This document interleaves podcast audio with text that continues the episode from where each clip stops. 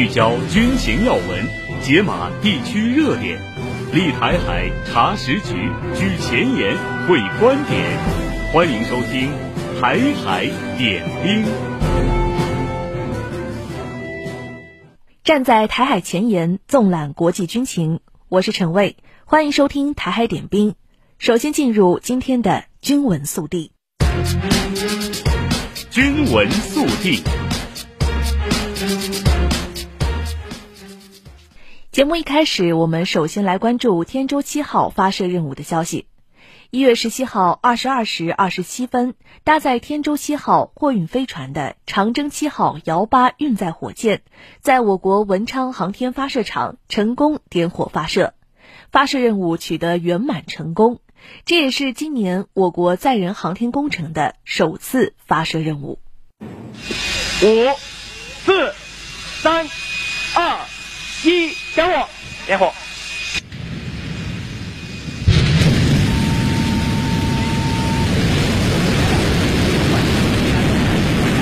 随着指令声的下达，伴随着巨大的轰鸣声，长征七号遥八运载火箭托举着天舟七号货运飞船，在我身后垂直塔下成功点火发射。助力器关机，助力器分离。文昌光学雷达功能正常，遥测信号正常，文昌飞行正常，船舰分离。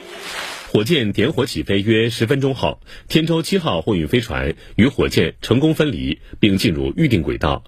神舟十七号航天员乘组也在空间站观看了天舟七号发射实况。之后，飞船太阳能帆板顺利展开，发射取得圆满成功。现在我宣布，此次发射取得圆满成功。Yeah!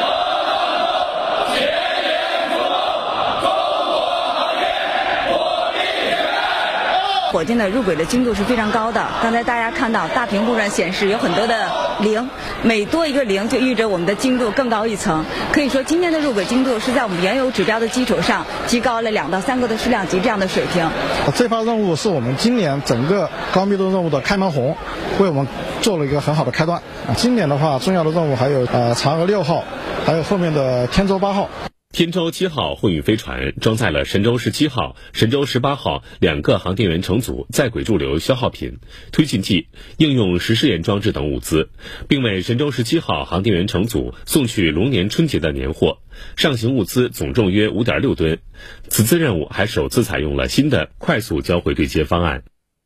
我们基本上是实现了两年三艘船的，呃，这种发射啊，应该说是更加的经济和实惠。同时呢，我们在前一段也是在社会去征集，啊，我们的这个商业航天的啊各个啊系统和社会力量，能够参与到咱们整个的这个呃运输系统过程中来，去呃带领更多的民用航天和商业航天的整体的发展，更好的形成我们这个啊天地往返的啊这种运输的一个。能力。对。今天我们邀请到全国空间探测技术首席科学传播专家庞之浩庞老师，请问庞老师，这次天舟七号货船都给空间站带去了哪些货物呢？嗯，这次天舟七号啊，就是携带了这个航天员系统、空间站系统、应用领域的系统，还有货运飞船系统等等的呃货物啊，大概是两百六十件。啊，运送物资的总重量呢是五点六吨，啊，这个这次呢载荷中呢，呃，试验载荷定制的货包啊，这大型货物啊，每个货物的重量呢都在一百公斤的以上啊，这将用于空间站的这个运营啊，和这个在轨试验呐，还有这个航天员的生活保障啊，呃，他为这个航天员啊。啊，准备了呃两千四百公斤的生活物资啊，包括龙年春节的年货，呃，新鲜的呃果蔬大礼包啊，尤其是这个新鲜的水果啊，这次更多了啊，大概是九十公斤啊，就可以让航天员能够呃畅吃果蔬吧。当然还带载了多个这个科学的载荷啊，用于科学这个实验用的。呃，为这个航天员啊，这个专门准备了龙年的一个盲盒啊，具体什么还不知道哈，可以为大家展示一个非常不一样的星辰大海一样的这个龙年。嗯、这块呢，大这些大礼包呢，有一个特别的新成员啊，就是可以呃在轨独立更换的熔断器的新型供电插座啊。呃，虽然这个呃新成员呢，这个。很小，只有十个立方厘米，但却却具有这个快速这个拆装、插槽对位啊等多种这个在轨维修功能啊。这对于航天员在空间站进行在轨的用电呢啊很有很有用。还有一个就是说，呃，这次这个货运飞船呢，在实验载荷中有一种叫呃厌氧古菌啊，它是地球上最古老的生命之一。啊，也是地球大气甲烷的呃主要贡献者啊，广泛分布于这个深海，还有这个水稻田啊等这个厌氧的环境。呃，这个厌氧古菌呢，随这个呃天舟七号送入空间站呢，主要是用于验证它在模拟火星环境中以及这个呃宇宙辐射的极端环境下是否能够生存啊，帮助人类。啊，探究是否存在地外生命啊这一重大谜题。诶，我们注意到哈，这一次还给我们的航天员们准备了一个龙年盲盒，大家可以一起的去期待一下。那么与以往相比，这一次的发射有什么样的特点呢？呃，天舟七号呢，这次发射入轨呢，首次采用了三小时快速对接的方案啊，这个就是亮点。它比常规的六点五小时。啊，快速对接的方案呢，进一步压缩了这个对接的时间。啊，这次任务呢，通过调整这个飞船的飞行轨迹，啊，天舟呃货运飞船与空间站的远距离导引段呢，就缩短了一圈啊，一圈呢就是一点五小时了。而在近距离这个导引段呢，由于这个技术啊不断的成熟，减少了停。停走走啊，呃，又缩短了这个两个小时，所以呢，这次三小时快速交会对接的方案呢，它是这个综合火箭系统、空间站系统的相关要求提出的一种全新的一个方案。这种方案呢，啊，这个灵活度更高啊，适应范围更广，呃，进一步提高了货运飞船自主交会对接的能力，丰富了交会对接的模式。啊，这将进一步推动我国空间交会对接技术的发展。好的，感谢庞老师的解读。继续来关注新闻。当地时间一月十七号上午，老挝人民军在库马丹军事学院训练场组织建军七十五周年系列庆祝活动。中国空军红鹰飞行表演队应老挝国防部邀请参加活动，并进行飞行表演。据介绍，这是中国空军飞行表演队首次赴老挝飞行表演，也是空军红鹰飞行表演队首次出国飞行表演，展现出中国空军珍爱和平、珍视友谊、自信开放的愿望与风采。韩国联合参谋本部十七号宣布，韩国、美国和日本三方十五号至十七号举行联合海上军演。美国卡尔文森号核动力航空母舰参与演习。据韩国联合参谋本部官网消息，韩美海军和日本海上自卫队共出动九艘舰艇，在济州岛以南公海上进行了为期三天的联合演习。韩国联合参谋本部称，此次军演是继去年十一月韩美日共同制定多年三方演习计划后，首次进行的韩美日海上联合演习。当地时间一月十七号，俄罗斯黑海舰队发布消息称，黑海舰队舰只在黑海海域货船集中航行的航段进行了排雷演习。消息中指出，黑海舰队舰只在演习中，在日间和夜间的条件下，对各种方式布置的水雷进行了搜寻和摧毁的战术演习。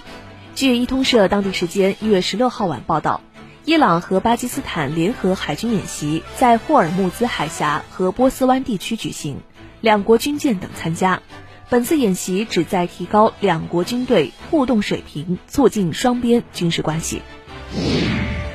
据美联社报道，英国海上贸易行动办公室报告称，一架来自也门胡塞武装的无人机十七号击中了一艘美国货轮，事发地点位于也门亚丁东南方向约七十英里一百一十公里处。也门胡塞武装则发表声明称，通过反舰弹道导弹击中了一艘美国货轮。声明说，导弹直接精确命中目标。美国中央司令部之后发表声明证实，这次袭击没有造成人员伤亡，但产生了一些损失。当地时间十七号，美国白宫发表声明称，重新将也门胡塞武装列为特别指定的全球恐怖分子。声明称，该指定将于三十天后生效。如果胡塞武装停止在红海的袭击，美国将立即重新评估这一指定。随后，胡塞武装发言人穆罕默德·阿卜杜勒·萨拉姆表示，美国的所谓分类没有任何意义，不会改变胡塞武装支持巴勒斯坦的立场，对关联以色列船只的袭击将继续。日本共同社十五号引述多名政府相关人士的消息报道称，日本和澳大利亚两国政府正探讨加强合作，包括在两国周边出现突发事态之际，自卫队和澳军共享情报等举措。聊城大学太平洋岛国研究中心首席研究员于磊表示，日本和澳大利亚自称是美国在亚太地区军事同盟体系的北南双苗。以前是通过美国，并在美国的领导下进行军事沟通与合作。现在两国意图绕开美国直接联系。于磊认为，日澳此举一方面会加剧亚太地区的紧张局势，相互拉对方为自己的安全背书。日本既有针对中国的意图，但也有针对朝鲜和俄罗斯的意图。另一方面，此举显示了日澳争做亚太地区军事小霸的野心。澳大利亚一直强调自己是亚太地区的副警长，而日本也一直想充当亚太地区的领头雁，其结果是增加亚太地区军事对抗的不确定性。据日本静冈新闻报一月十七号报道，十六号下午，五名驻日美军士兵在位于静冈县富士山路的东富士演习场进行跳伞训练时，迫降至演习场外的街区上。此次事故虽未造成人员受伤，但近期驻日美军训练事故频发，引发周边居民愤怒抗议。菊野市市长村田优说，美军士兵降落在市内街区，很可能引发悲剧事件。他要求驻日美军严防此类事件再次发生。玉电厂市市长胜又正美则表示，尽管我们再三要求驻日美军注意飞行安全，但这样绝不被允许的事故仍然持续不断。当地时间十六号，伊朗伊斯兰革命卫队发表声明称，当天凌晨向伊拉克、叙利亚等地的目标共发射了二十四枚导弹。伊朗伊斯兰革命卫队在十五号晚的另一份声明中说，打击叙利亚境内伊斯兰国等多个极端组织目标，以及摩萨德设在埃尔比勒附近的分支机构和当地反伊朗恐怖组织，是为了回应伊朗近期所受的袭击。伊斯兰国本月四号宣称，制造了前一天发生在伊朗科尔曼市的两起爆炸事件。美国有线电视新闻网 CNN 十六号称，伊朗的袭击进一步引发国际社会的担忧，大家普遍担心巴以冲突可能会扩大为中东地区的全面战争。聚焦军情要闻，解码地区热点。立台海查实局，举前沿会观点，欢迎收听《台海点兵》。接下来，让我们一起来关注战区演训的情况。近日，北部战区海军某军区组织青州舰、无地舰、惠民舰组成舰艇编队，奔赴黄海某海域，展开高强度、多科目实战化海上昼夜连续训练。检验编队反水雷作战能力。敌潜艇在我兵力第一区布设数枚水雷，上级命令我舰前往清除水雷障碍。刚刚抵达目标海域的舰艇编队就接到指挥所的战斗命令，各扫雷舰迅速抢占作业阵位，对水上水下多型雷弹展开清扫。距离强化舰，组织射击，站位开始射击。刚刚处置完水面威胁，惠民舰又发现水下可疑目标，声纳兵迅即变换探测频率和方位，快速锁定目标。火箭到达扫雷区投放点，开始投放扫雷区。这次训练中，官兵们针对航行时间长、实际使用武器多、训练规模大等特点，精心设置临战情节，随机嵌入编队导航扫雷、舰艇损管、和生化防护等多种特情，检验官兵在大风浪、狭水道等复杂环境中作业能力。我们紧盯现代战场，紧贴作战任务，瞄准作战对手，从难从严打牢训练基础，在严寒条件下组织快节奏、高强度、全要素实战化演练，对每一名官兵的技战术水平和战斗意志是一次全面检验，也更好提升部队战斗力。新年度开飞以来，陆军第七十一集团军某旅开展飞行基础科目训练，从野外场地起降到夜航训练，飞行员严格对照大纲标准，将准时到达精准到秒，飞行误差精确到米。通过反复训练，夯实基本功，为年度大项任务打下坚实基础。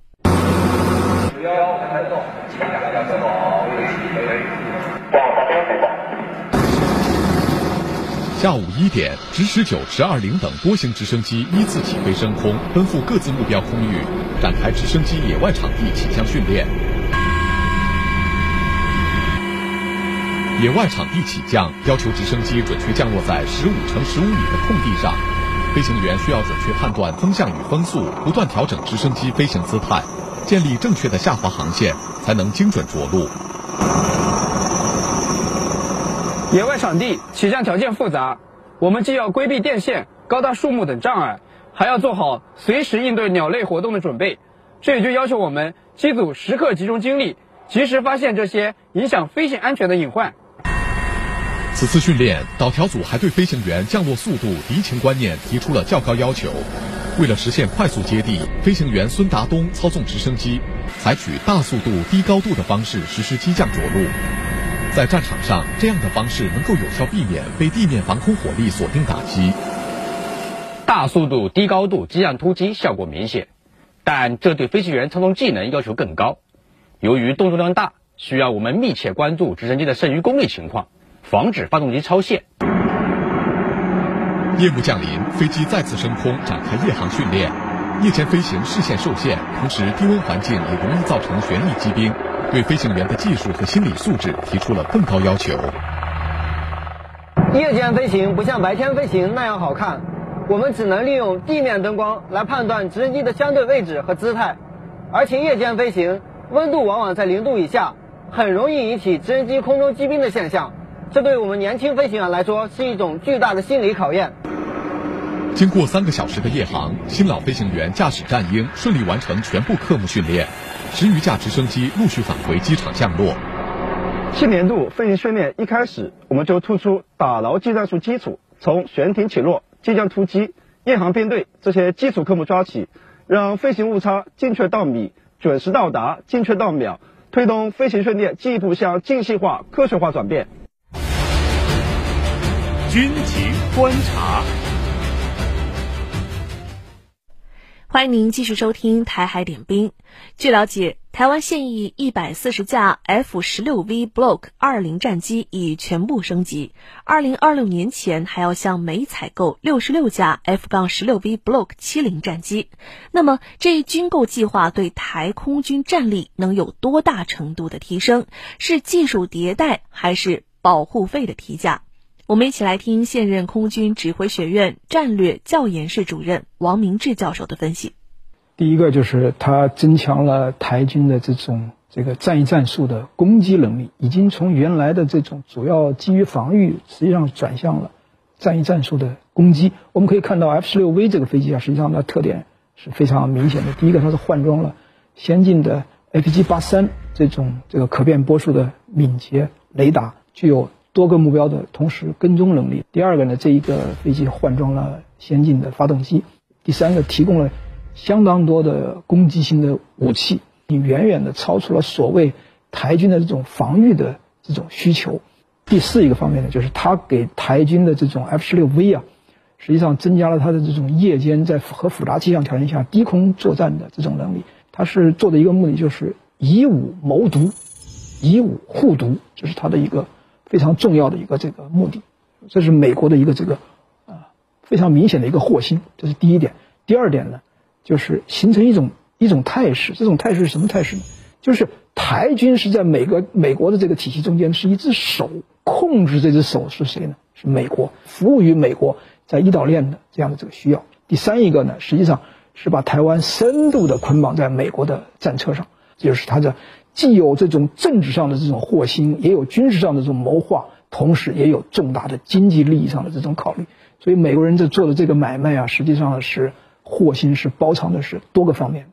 据塔斯社报道，英国首相苏纳克十二号在基辅与乌克兰总统泽连斯基签署了历史性安全协议。对此，俄罗斯联邦安全会议副主席梅德韦杰夫警告称，在乌克兰部署英国部队将意味着向俄罗斯宣战。双方签署这份协议有着什么样的不同寻常？又会如何影响冲突局势？继续来听现任空军指挥学院战略教研室主任王明志教授的分析。那么他在这个呃跟乌克兰签订的这个协议过程这个中间，就是向西方，向西方世界发出了一个明确的这个信息，要在援助乌克兰的问题上尽快的采取相应的这个行动。英国人做了一个。这样的一个带头示范作用，那么他他的这种这个作用，后续会在战场上产生一定的这个效果。第二个重要影响呢，他在这个时候跟乌克兰签这个是在给乌克兰打气。在二零二三年这个俄乌冲突最重要的一个这个这个这个事件呢，实际上就是乌克兰的夏季攻势没有达到预期的效果，这个时候它的士气比较低迷。所以在这个这个协议的签署的这个过程中间，给的这个资金，对英国给这个乌克兰这个资金，这并不是特别主要的。关键在于这种安全承诺，就是在乌克兰成为北约成员国之前，这个协议一直有效，这就是让乌克兰人继续战斗嘛。战斗的最后的结果就是你能够成为北约的，将来能够成为北约的这个成员国。第三一个影响呢，就是它的的确确也是在通过这样的一种这个途径，反映西方世界在为2024年的俄乌的战场作战在谋篇布局，想在这个僵持的这种情况下来消耗。俄罗斯的这种战场力量，通过消耗来拖垮这个俄罗斯，这些都可能会对俄罗斯的士气、对俄罗斯的民心可能会产生很大的影响，创造一个比较有利的态势。最终，所以二零二四年的这个斗争可能会在俄乌冲突中间可能会更加的复杂。军评前沿。汇聚中外军媒观点，集合各方专家言论，欢迎来到军评前沿。首先，让我们一起来关注军事专家张军社发表的有关飞在南海开发侵占岛礁的评论文章。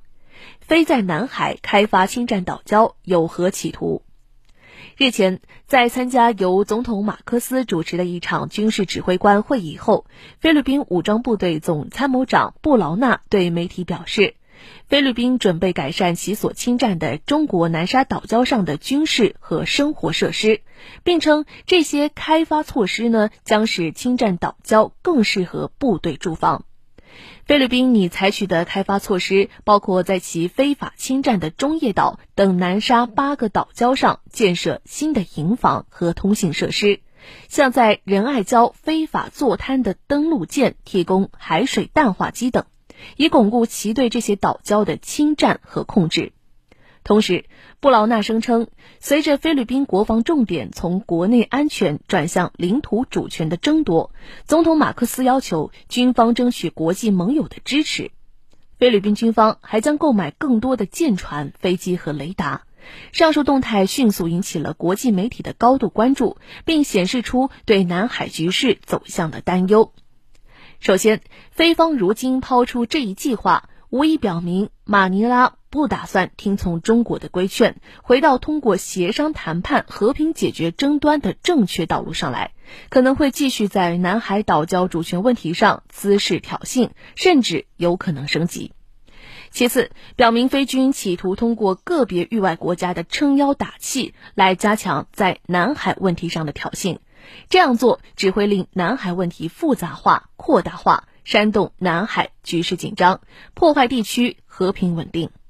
菲方应意识到，过去一年中，其多次在仁爱礁、黄岩岛等海域对中国进行侵权挑衅，无一例外都遭到了强力反制。中方维护领土主权和海洋权益的决心和意志坚定不移，而菲律宾期盼的域外国家对其非法挑衅行为的实际支持，也已多次被证明是无法指望的。个别域外国家只是把菲律宾当作恶华的棋子，根本不会为菲律宾火中取栗、冲锋陷阵。挽弓当挽强，用箭当用长，兵器是。今天的兵器式环节，我们再次邀请海峡之声特约军事观察员袁周老师为大家介绍台军的武器装备。听众朋友们，大家好，今天呢，我给大家介绍台湾地区陆军装备的现役自行火炮。台湾现役的自行火炮啊，包括了二百二十五辆 M 幺零九和七十五辆 M 幺幺零两款自行榴弹炮。呃，上个世纪七十年代。台军的自行火炮主要是从越南战场上捡的美国不要的二手的 M 幺零八、M 五二等一百零五毫米口径的自行火炮。这些火炮身管均小于十五倍口径，不但射程近，而且精度欠佳，无法适应机动作战的要求。为了提高炮兵部队的战斗力，一九八零年，台湾当局通过美台军售渠道向美国订购了 M 幺零九 A 二式一百五十五毫米自行榴弹炮和。M 幺幺零 A 二式二百零三毫米自行榴弹炮，台湾地区陆军由此也就开启了装备大口径自行火炮的时代。M 幺幺零式二百零三毫米自行榴弹炮是美国五十年代末开始研制的武器，一九六三年开始装备美军。台湾军队啊，于八十年代后期引进了炮口加装了一个双喷口的制推器的改进型 M 幺幺零 A 二式。主要装备机械化步兵师和独立装甲旅。该炮全重二十八点三五吨，长十点七三一米，宽三点一四九米，高三点一四米。最大速度为每小时五十四点七公里，最大行程五百二十三公里，最大射程二十二点九公里，最大射速每分钟一点五发，持续射速为每分钟零点五发，乘员五人。从以上数据，我们不难看出，M 幺幺零具有射程远、威力大、机动性好等优点。不过，由于服役时间已经超过三十年，台军这些过于老迈的 M 幺幺零 A 二大口径自行榴弹炮，不知道有没有机会在战场上发威了。M 幺零九型一百五十五毫米自行榴弹炮产于八十年代初，使用了三十九倍身管，发射高爆弹时的最大射程为十八公里，是世界上装备数量最多。服役时间最长的自行榴弹炮，已经形成了多种改进型号。二十世纪八十年代末，台湾从美国引进了 M 幺零九 A 二型一百五十五毫米榴弹炮，以取代当时以前老旧的 M 幺零八和 M 五二自行火炮。后来呢，又从美国引进了部分 M 幺零九 A 五榴弹炮，以装备陆军联合兵种旅侠炮兵营。台湾当局啊，一直以来都梦想得到更为先进的 M 幺零九 A 六帕拉丁数字化自行火炮。目前呢，已经获得了四十台 M 幺零九 A 六的订单，预计二零二三年之前可以分批次装备到位。作为美国陆军的现役装备，M 幺零九 A 六帕拉丁自行榴弹炮被称为现役装备数字化改造的经典之作。较之台军现有的 M 幺零九 A 二和 M 幺零九 A 五，其自动化程度有了明显的提高，能在一分钟内自动瞄准开火，发射八枚炮弹，而且呢，其射击到转移的程序十分紧凑，只需要不到一分钟时间就能够自动完成从开火到撤离的一系列动作，从而能在敌方反压制炮火到来之前呢，以四十公里的时速快速转移阵地，逃之夭夭。此外，它的射程也有所增加，最大射程可达到二十四公里。若改用增程炮弹，可达到三十公里。加入 M 九八二精确制导炮弹，射程可达四十公里。台湾军方官员宣称啊，M 幺零九 A 六自行榴弹炮具有一辆车就能打出一个炮兵连的效果。只不过，台湾当局这次破费不小，一台 M 幺零九 A 六的价格已经比得上一架四代机了。用买战斗机的价格去买过气的自行火炮，这样的冤大头，恐怕只有台湾当局愿意做了。以上就是今天台海点兵的全部内容。站在台海前沿，纵览国际军情，这里是台海点兵，我们明天。